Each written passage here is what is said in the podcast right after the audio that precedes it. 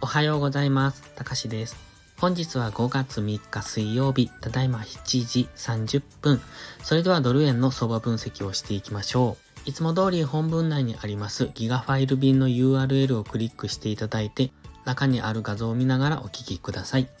最初にお知らせです。ポストプライムではプライム投稿という有料投稿もしております。環境認識が苦手な方、チキン利食いをしてしまう方、コツコツドカンで負けてしまうという方に、わかりやすい相場分析とテクニック解説をしています。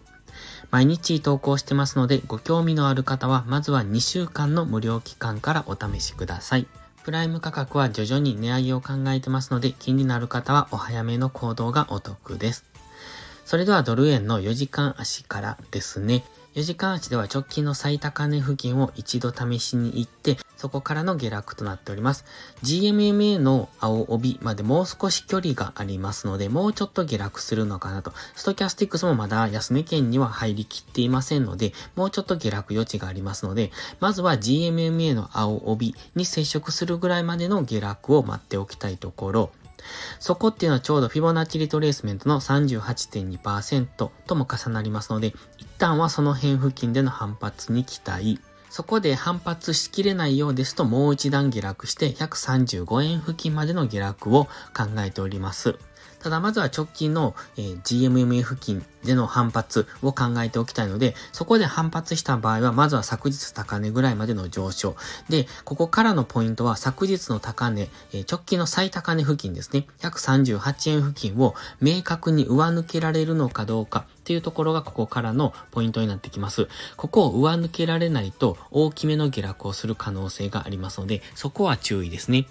そして上抜けてくれば、そこからは再び150円とかを目指して上昇するような、そういう流れになってくると思いますので、現在は138円を明確に上抜けるかどうか、上抜けられなければ大きく下落していって、再び130円ぐらいまでの下落をする可能性というところも考えておきたいです。ただし、基本的には現在上昇トレンド中ですので、そこまでの下落を現時点で考えるのではなく、可能性としてはあるということは念頭に置いといて、その中で今は押し目買いを探っていく期間ですので、えー、上昇したところを売っていくというよりは、あの下がったところを買っていくというのが安全ですね。今は強い上昇トレンド中ですので、下がったところを買っていく。もし下落を狙うのであれば、明確にあの下落のサインが出てからということになりますので、えー、寝頃間での下落を狙っていくと、そのまま担ぎ上げられる可能性が高いので注意です。では、1時間足です。1時間足、先ほどの4時間足に表示させていたフィボナッチリトレースメントをそのまま表示させております。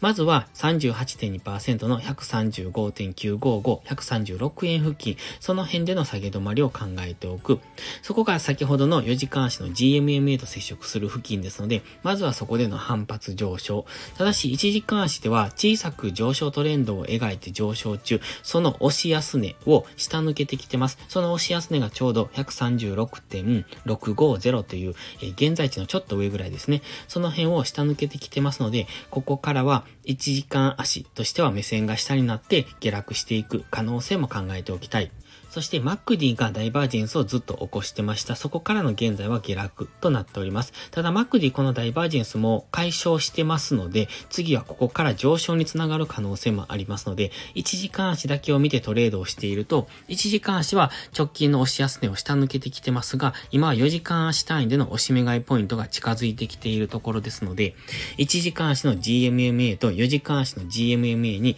今挟まれるような動きになってきますので、もしかすると本日は小動き、下がったり上がったりっていうのを方向感なく続ける可能性もあります。そして FOMC での結果を受けてどちらに抜けるのか、逆に言うとそこまでは動きが乏しい可能性がありますので、本日も分かりやすいところに来たら、あの、そちらの方向についていく。